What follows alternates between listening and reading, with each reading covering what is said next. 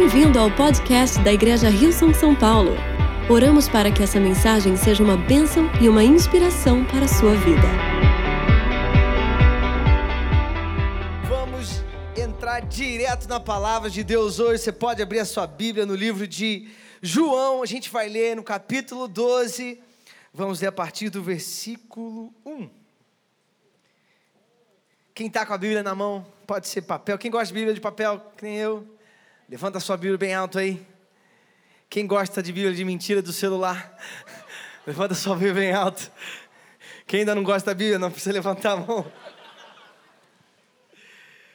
João capítulo 12, a gente vai ler a história, capítulo 11, perdão. Vamos ler a história de uma família incrível. E eu não sei se você já teve aqui antes, mas eu já compartilhei que quando eu leio a Bíblia, eu gosto de fazer uma leitura assim dinâmica, para eu mergulhar no texto. Eu acho que isso me ajuda a prestar mais atenção. Quem tem problema de foco aqui lendo, você lê, aí você já está pensando, já vai ver os stories. Você lê um versículo, já está no celular. Mas, então, imaginar o texto me ajuda a mergulhar no contexto da Bíblia. E a gente vai fazer uma leitura dinâmica, tudo bem? Eu vou, vou é como se você entrasse dentro da minha cabeça para ver como as coisas fossem. Havia um homem chamado Lázaro. Lázaro era grande, pequeno, magro, não sei como é que, ela, como, como é que era Lázaro para você? Quem acha que Lázaro era alto? Pouca gente. Quem acha que Lázaro era baixo? Pô, a reunião das duas e meia, Lázaro era um gigante.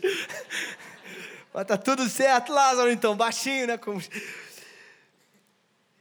Era de Betânia, do povoado de Maria e de sua irmã Marta. Eu já acho aqui interessante, porque fala que ele era do mesmo povoado da irmã, das irmãs dele. Mas é óbvio, eles eram uma família, né? É que nem falar assim: olha, o Rafael da mesma casa da Marina. Desculpa, gente, pra mim é mais engraçado. E aconteceu que Lázaro ficou doente, não sei de que ele ficou doente, ficou doente alguma coisa. Mas a Maria, sua irmã, era a mesma que derramara perfume sobre o Senhor e lhe enxugara os pés com os cabelos. Quem lembra dessa história? Uma coisa que eu estava pensando, a Bíblia é muito interessante, né? Sabe, a gente está no livro de João, no capítulo 11. Você sabia que a história que fala, essa história que fala de Maria derramando os pés, os, os perdão, ela derramou perfume e enxugou com seus cabelos, está em João 12? Quem achou interessante isso? Porque no versículo 11 fala de uma história que só está no capítulo 12. Enfim, minha cabeça é meio ruim. Então as irmãs de Lázaro mandaram dizer a Jesus: Senhor, aquele a quem amas está doente. Já deram uma apelada, né? Falaram assim: Jesus, quem você ama? A gente não sabe se elas estavam apelando para ele vir mais rápido ou sentia aqui uma intriga, né? Aquele que você ama mais, né? Você sempre traz presente para ele. Então a gente não sabe se tinha alguma coisa aqui no coração das irmãs de Lázaro. Ao ouvir isso, Jesus disse: Essa doença não acabará em morte, é para a glória de Deus, para que o Filho de Deus seja glorificado por meio dela. Jesus amava Marta, a irmã dela e Lázaro. Então aqui a Bíblia deixou claro: Jesus amava todo mundo, Jesus não tinha nenhum preferido. No entanto, quando ouviu falar que Lázaro estava doente, ficou mais dois dias onde estava. Quem, sendo bem sincero, se você tivesse um amigo que você fala que você está doente, você pede para ele vir para sua casa, ele demora dois dias a mais, quem ia ficar bravo com o um amigo? Com, gente, vamos se compadecer. É Jesus, mas tem que ser sincero, né? Depois disse aos discípulos: Vamos voltar para a Judéia. Estes disseram: Mestre, há pouco tempo os judeus tentaram apedrejar-te e assim mesmo vais voltar para lá? Quem eu também acho coerente a pergunta dos discípulos. Os discípulos iam para todo lugar que Jesus ia. Eles acabaram de tentar apedrejar Jesus. Jesus traz a notícia na reunião, fala: gente, agora a próxima parada a gente vai voltar para a Judéia. Mas Jesus, eles acabaram de tentar apedrejar. Quem acha que também que é uma. É coerente a posição dos discípulos, né? Vou voltar para um lugar que tentaram me apedrejar? Jesus, não está fechando aí as contas. Jesus respondeu: O dia não tem 12 horas. Quem anda de dia não tropeça, pois vê a luz deste mundo. Quem anda de noite tropeça, pois nele não há luz. Essa foi a resposta de Jesus. É aquela resposta que a gente só faz assim: Ah, entendi. Jesus falou, falou e a, o, o apedrejamento ainda estava esperando eles. Depois de dizer isso, prosseguiu dizendo-lhes: nosso amigo Lázaro adormeceu, mas vou até lá para acordá-lo. Aqui começa a ficar pior para os discípulos. Que Jesus fala: a gente vai voltar para a Judéia, onde tentaram apedrejar, porque eu preciso de acordar Lázaro, que ele está dormindo. Fala, Jesus, realmente, você não pode ele vai acordar daqui a pouco, né? Assim, ele não vai dormir para sempre, ele está dormindo, ele vai acordar uma hora. Jesus, mais uma vez, não deu muita clareza com relação às coisas que ia acontecer. Literalmente, Jesus falou assim: Eu vou lá para a Judéia para acordar Lázaro porque ele está dormindo.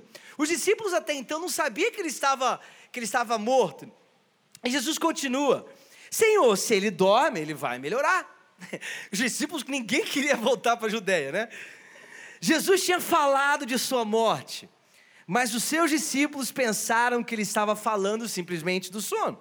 Então lhes disse claramente: Lázaro morreu, e para o bem de vocês eu estou contente. É interessante que Jesus falou, a gente leu que Jesus amava Lázaro, mas para o bem dos discípulos, Jesus estava contente com a morte de um amigo dele. É aí que eu entendo cada vez mais os discípulos. Assim, como que você anda? Jesus estava com a mente em outro lugar, né? Jesus tem uma mente, às vezes, que estava um pouquinho distante dele. Então os discípulos estão tentando entender tudo, trazer tudo junto. Jesus fala. Eu estou contente por não estar, ter estado lá para que vocês creiam, mas vamos até ele. Então Tomé, chamado Dídimo, na minha Bíblia, depois do nome, de, do nome do, de, não é dízimo não, tá gente? É Dídimo, tem um Czinho, na sua Bíblia tem um Czinho? Duvido que a sua Bíblia digital tenha um Czinho aí. Era mais engraçado assim a piada. Gente, vocês estão rindo pouco hoje, né? Assim, eu estou esforçando aqui, uma canseira para tirar um riso de vocês. Aqui embaixo diz assim: Tomé, né, como Dídimo, significa gêmeo. Eu fui entender mais por que, que chamavam ele de gêmeo. Ele era gêmeo porque ele era muito parecido com Jesus. Isso os estudiosos dizem. dizem. E aí faz sentido o que ele fala. Ele fala assim: Disse Tomé aos outros discípulos: Vamos também para morrermos com ele. Claro, ele era a cara de Jesus, né? Estavam tentando apedrejar Jesus. Tomé falou: Agora mesmo que eu vou morrer, né? E a história continuou. Ao chegar, Jesus verificou que Lázaro já estava no sepulcro havia quatro dias. Betânia distava a cerca de três quilômetros de Jerusalém. E muitos judeus tinham ido visitar Maria e Marta para confortá-las pela perda do irmão. Quando Marta ouviu que Jesus estava chegando, foi encontrá-lo, mas Maria ficou em casa. Disse Marta a Jesus: Senhor, se estivesses aqui, o meu irmão não teria morrido. Mas sei que mesmo agora Deus te dará tudo o que pedires. Disse-lhe Jesus: O seu irmão vai ressuscitar. Marta respondeu: Eu sei que ele vai ressuscitar na ressurreição, no último dia. Disse-lhe Jesus: Eu sou a ressurreição e a vida, e aquele que crê em mim, ainda que morra, viverá. E quem vive e crê em mim, não morrerá eternamente. Você crê nisso? Queria te convidar a fechar os seus olhos. Vamos orar nesse momento. Senhor Jesus, muito obrigado pela tua palavra. Pai, nós te pedimos que a tua palavra possa realmente alcançar o nosso coração e tocar o nosso coração da forma como tu queres, Pai, nessa tarde. Espírito Santo, a gente pede para falar conosco. Pai, fala conosco aquilo que nós precisamos ouvir, anima a nossa fé, levanta os nossos olhos para tudo aquilo que tu tens preparado para nós, para a tua vontade, para a nossa vida. Esse é o desejo do nosso coração. E todos juntos dizemos. A gente mencionou sobre as irmãs de Lázaro, Marta e Maria no início do capítulo fala que Marta, perdão, Maria é aquela que derramou o perfume aos pés de Jesus e enxugou com seus cabelos. Eu não sei se você lembra dessa história, você, se você é familiar com a história de Marta e Maria, mas em Lucas no capítulo 10 diz que um dia Jesus estava indo com todos os seus discípulos para a casa de Lázaro, Marta e Maria. Diz que quando ele chega lá, a gente a gente não sabe se ele mandou um WhatsApp dizendo que estava chegando, se ele avisou. A verdade é que Marta começa a correr para deixar a casa pronta, tinham muitos visitantes. E, determinado momento, Marta chega para Jesus e reclama. Isso é bonito ver porque a gente vê o nível de intimidade que eles tinham. E Marta fala para Jesus: Jesus, eu estou aqui servindo, preparando a comida, arrumando a casa. Maria está aí sentada aos teus pés. Você não vai falar nada para ela, para ela vir me ajudar? Jesus vira e fala para Maria, para Marta, Maria escolheu a melhor parte, isso não vai ser tirada. Gente, eu não sei você, mas eu me compadeço de Marta. Tem 12 pessoas para comer. Se eu fosse Marta, eu falar, então tá tudo bem, eu vou ficar sentado aqui, ninguém come. Quem se identifica comigo? Quem, aqueles que veem, olha, alguma coisa precisa ser feita. Aqueles que olham a tarefa e falam, se eu não fizer, quem vai fazer, né? Quem é aquele que você chega para comer na casa de alguém, você já fica olhando como é que está o andamento da comida? Quem tem aqueles amigos que você chega na casa, a pessoa começa a cozinhar quando você chega. E aí você fica assim, será que vai ser uma comida rápida? Será que vai ser uma comida. Será que vai demorar? Será que vai. Aí você fica assim vendo o andamento, né? Assim. Enfim, eu sou desse tipo que eu quero ver a coisa acontecendo, porque a gente não sabe como vai ser, né? Mas tinha algo especial no coração de Marta. E às vezes eu acho que Marta ela era mal, mal, compreendida. Então vou fazer aqui uma defesa de Marta. Diz que quando Jesus chegou, fala que Marta deixou onde ela estava e ela foi encontrar com Jesus, mas Maria ficou onde ela estava. Aqui, culpa de Maria agora. Marta foi encontrar Jesus e Maria ficou lá. E tem algo aqui. Existia uma lei naquela época que quando você estava vivendo o luto, você não poderia fazer, você só poderia fazer coisas que eram relacionadas ao luto. Era uma lei que você não podia desobedecer à lei do luto. Marta desobedece à lei do luto para encontrar com Jesus. Marta desobedece a lei do luto porque ela sabia que existia alguma coisa que nela, no relacionamento dela com Jesus, ela sabia que existia um relacionamento entre eles que era mais forte do que aquilo que estava acontecendo e ela decide encontrar com Jesus. A gente leu que Jesus mais de uma vez elas sabiam do amor de Jesus por Lázaro, tanto que elas falam: aquele que tu amas está doente. E depois a gente viu que Jesus amava Marta, Maria e Lázaro, e esse é o título dessa mensagem: O meu amor por você. Mas logo que Jesus se encontra com Marta, eles começam uma conversa, e Marta diz para Jesus: Jesus, se você, no versículo 21, se você tivesse aqui, o meu irmão não teria morrido. Eu amo a sinceridade que Marta pode ter com Jesus. Marta, ela, primeira coisa que ela faz é abrir e contar a frustração dela. Ela fala: Jesus, se você estivesse aqui quando a gente precisava que você estivesse, isso não teria acontecido. Mas ela continua falando: Mas eu sei que mesmo agora Deus te dará tudo o que pedires. Em outras palavras, Marta estava tentando dizer: mesmo que você não estava aqui quando eu precisei de você, eu sei que Deus pode te dar o que você pede. Existia uma sinceridade no coração de Marta que, ao mesmo tempo que ela enfrentava o que tinha acontecido com, com clareza, com franqueza, ela sabia que Deus, que Jesus ainda poderia fazer algo. Mas parece que Marta ainda estava presa naquilo que aconteceu. Parece que ela falava, ela, ela podia simplesmente olhar para Jesus, Jesus, agora que você chegou, faz alguma coisa. Mas o coração dela estava assim: Jesus, se você tivesse aqui, isso não teria acontecido. Eu não sei se, às vezes você também é que nem eu. Sempre que acontece alguma coisa errada, a primeira coisa que eu penso é: por que, isso aconteceu? Eu sempre falo, penso assim: olha, eu sempre quero adressar, não é? Endereçar o problema, perdão, pensei numa palavra em inglês. Eu sempre quero endereçar o problema falando assim, resolver o problema falando: olha, mas se tivesse feito isso, isso não tinha acontecido. Mas é interessante como isso não faz diferença na maioria das nossas vezes. Na verdade, a gente se pega preso mais ao passado, pensando o porquê de acontecer as coisas, e às vezes a gente baseia até o nosso relacionamento com Deus nas coisas que Deus poderia ter feito por nós. E o nosso coração fica no passado, o nosso coração fica, Jesus, por que, que você não fez isso? Por que, que você não fez aquilo que eu gostaria que você fizesse? É lindo ver que Marta, mesmo tendo fé no coração dela, não conseguia se livrar daquilo que era o passado dela. Mesmo tendo fé que Jesus ainda poderia fazer algo, ela não tinha perdido a esperança que Jesus poderia fazer algo, mas aí do coração dela estava ainda focado naquilo que tinha acontecido. E parece que, às vezes, essa pode ser muitas, muitas das vezes a nossa posição. A gente tem fé que Deus pode fazer algo, a gente não perde necessariamente a nossa fé em Deus. Nós cremos que Deus pode fazer algo, mas o nosso coração ainda está naquilo que Ele não fez, ou ainda na nossa expectativa por coisas que poderiam ter acontecido de uma forma diferente. É nesse momento que Jesus ele aprofunda a conversa com Marta a um outro nível. Jesus queria levar Marta, havia algo diferente, havia algo que estava além do passado dela, ou além do que ele poderia fazer no futuro. E ele fala assim, no versículo 23, disse-lhe Jesus: O seu irmão vai ressuscitar. Marta respondeu: Eu sei que ele vai ressuscitar, ressuscitar na ressurreição no último dia. Marta fez a lição de casa direitinho, né? Se a gente olhar do ponto de vista teológico, Marta falou: Não, não, Jesus, eu sei. Eu sei que no último dia todos nós vamos ressuscitar. Cadê o pessoal de eu decidir? Tá quietinho o pessoal de decidir, né? Cadê o pessoal de decidir? Fazer um pouquinho de barulho. Já deu um up.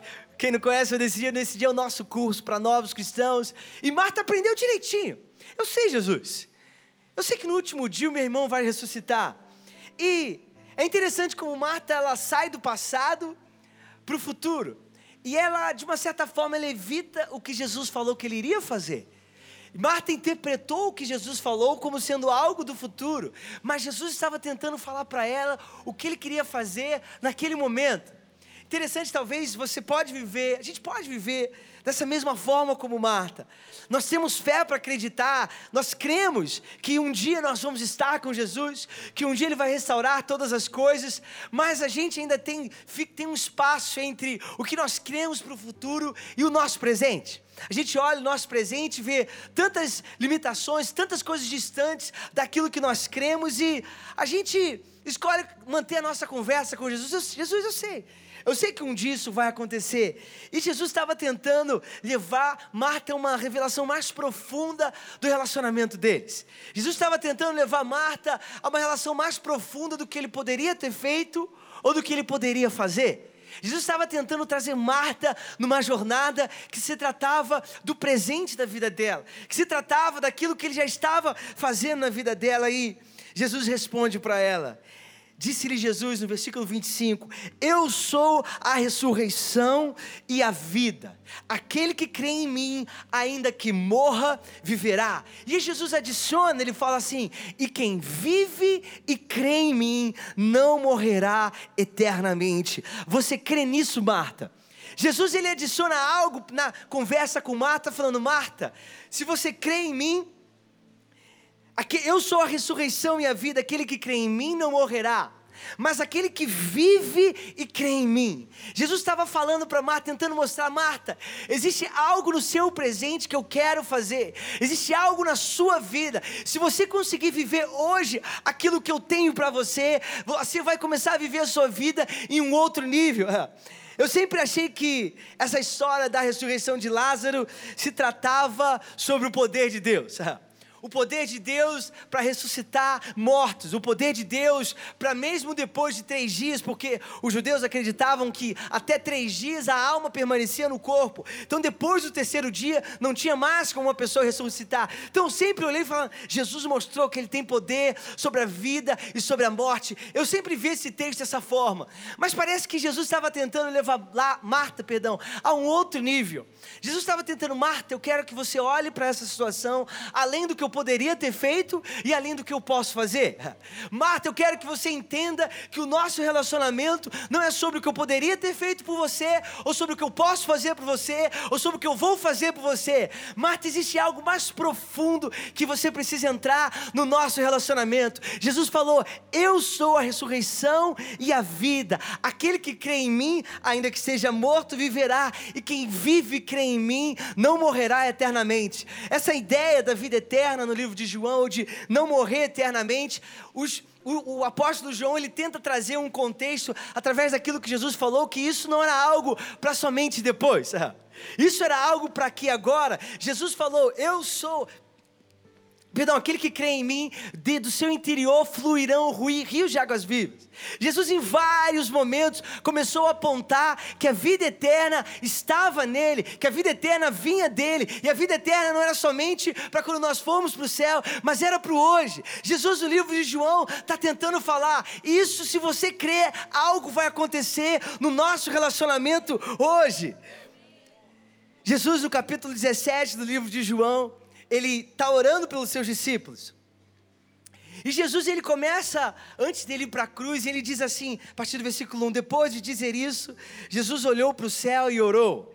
Pai, chegou a hora, glorifica o teu filho, para que o teu filho te glorifique pois lhe deste autoridade sobre toda a humanidade, para que, que conceda vida eterna a todos os que lhe deste, e esta é a vida eterna, que te conheçam, o único Deus verdadeiro e a Jesus Cristo a quem enviaste. Eu te glorifiquei na terra, completando a obra que me deste para fazer, e agora, Pai, glorifica-me junto a ti, com a glória que eu tinha contigo antes que o mundo existisse. A glória de Deus não era somente sobre o poder de Deus. A cruz foi a maior demonstração do poder de Deus, que se transformou na maior manifestação do amor de Deus. O que Jesus estava tentando falar para Marta é: Marta, isso é sobre o meu amor por você, isso é sobre o meu amor pelos seus irmãos, isso é sobre o meu amor por você no meio de tudo isso que você está vivendo.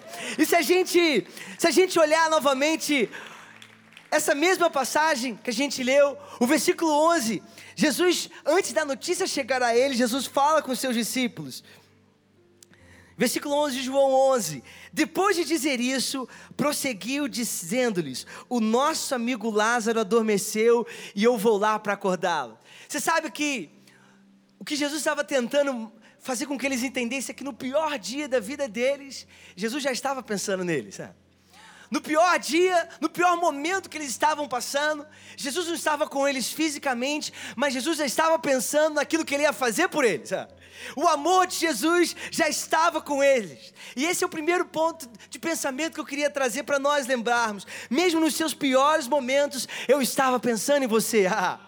É isso que Jesus queria falar para Marta. Marta, mesmo no seu pior momento, o meu pensamento estava com você. Eu nunca parei de pensar em você. Eu nunca deixei de te amar. O meu amor nunca esteve longe de você, Marta. Marta, Jesus estava tentando mostrar que isso, Marta, é sobre o meu amor por você. Se você lembrasse o quanto eu te amo, se você lembrasse no seu pior momento que o meu amor estava com você. A história continua no versículo 23 Jesus ele estava tentando falar para Marta, Marta, mesmo quando você achar que eu me esqueci de você, eu estarei aqui do seu lado para te amar.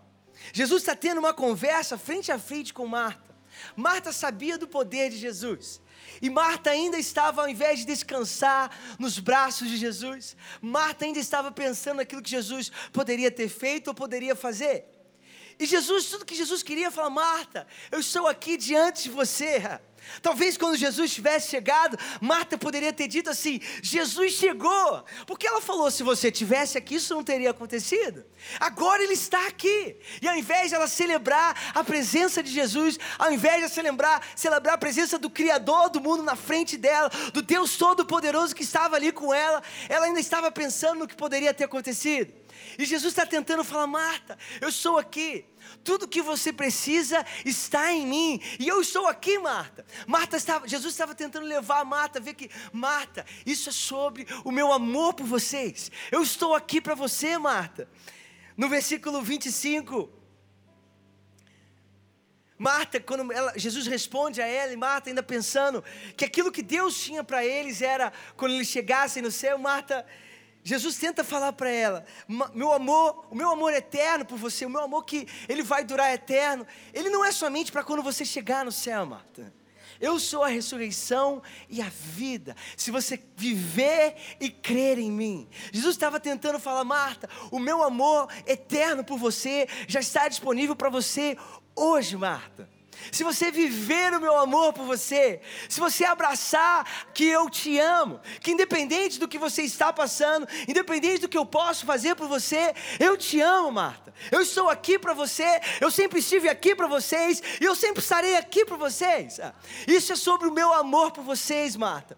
Às vezes a gente a gente olha para o nosso para o nosso mundo, se a gente tentar falar um termo aqui mais complicado, a cosmovisão bíblica do nosso mundo. O que, que é isso? É olhar para o nosso mundo e tentar entender tudo. O nosso mundo foi criado, o nosso mundo, a gente sabe que nós vivemos no mundo mal. Jesus se manifestou como a revelação do Deus eterno, como a revelação do Deus Todo-Poderoso, mas nós ainda estamos no mundo mal. Um dia isso tudo vai acabar e nós iremos para o mundo eterno. Essa é a, é a numa, num resumo assim, né, a nossa vida. Um dia nós viveremos eternamente com Deus e a gente não precisa ir muito longe para ver que o nosso mundo ele é, um, é um mundo temporário. Esses dias eu olhava para a minha pele, eu falei, gente, a minha pele era mais lisa. Sabe quando você vai? Eu falei, gente, eu nunca imaginei que eu teria uma pele enrugada.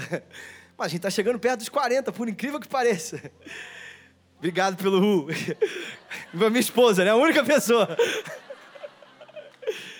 Mas é muito difícil para a gente chegar à conclusão de que o nosso mundo ele é temporal, ele vai acabar. A nossa vida, ela, ela, nossa vida humana, a nossa vida no nosso corpo, ela, ela a morte é parte da nossa vida. O processo de morrer, vamos dizer assim, né? Um dia todos nós sabemos que nós vamos morrer. E o que a gente entende é que isso para nós não é o fim. E o nosso desafio é lidar com essa tensão. Como Marta, lidar com aquilo que tinha acontecido, com aquilo que ela cria, com aquilo que ela podia, que ela sabia que iria acontecer, mas a gente ainda está no meio. A gente ainda está lidando com o nosso dia a dia, a gente ainda está lidando como Marta com as nossas frustrações, com aquilo que a gente sabia que poderia ter sido diferente, com aquilo que nós cremos que vai ser diferente. E o que Jesus está tentando falar para Marta é: Marta, no meio disso tudo, o que vai te levar nessa jornada é o meu amor por você. Em 1 Coríntios, no capítulo 3, no final do capítulo, o apóstolo Paulo fala assim: e permanecem esses três: a fé, a esperança e o amor pois porém o maior destes é o amor. O que o apóstolo Paulo estava tentando falar é que nessa nossa jornada, nessa nossa vida, a fé ela vai nos levar a crer naquilo que Deus pode fazer. A nossa esperança alivia, perdão, aquece, acende no nosso coração a certeza de que nem tudo está perdido, mas é o amor que é o mais importante. É o amor que faz a gente poder olhar nos olhos de Jesus e falar: Jesus, quando eu mais precisava de você, eu não senti que você estava aqui. E Jesus olha nos seus olhos e fala: No seu pior momento, eu sempre estive com você. Quando você achou que eu não estava perto, é aí que eu estava de frente a frente com você. Quando você talvez tinha perdido as suas esperanças, é o meu amor por você que vai te sustentar nessa caminhada. É o meu amor por você que vai te levar para tudo aquilo que vocês têm, que eu tenho para vocês quando depois que Jesus ele continua essa conversa com Marta e Jesus pede para chamar Maria, Maria quando olha para Jesus fala exatamente a mesma coisa que Marta. Se você estivesse aqui, a coisa não teria sido dessa forma. Jesus pede então para ir onde Lázaro estava sepultado.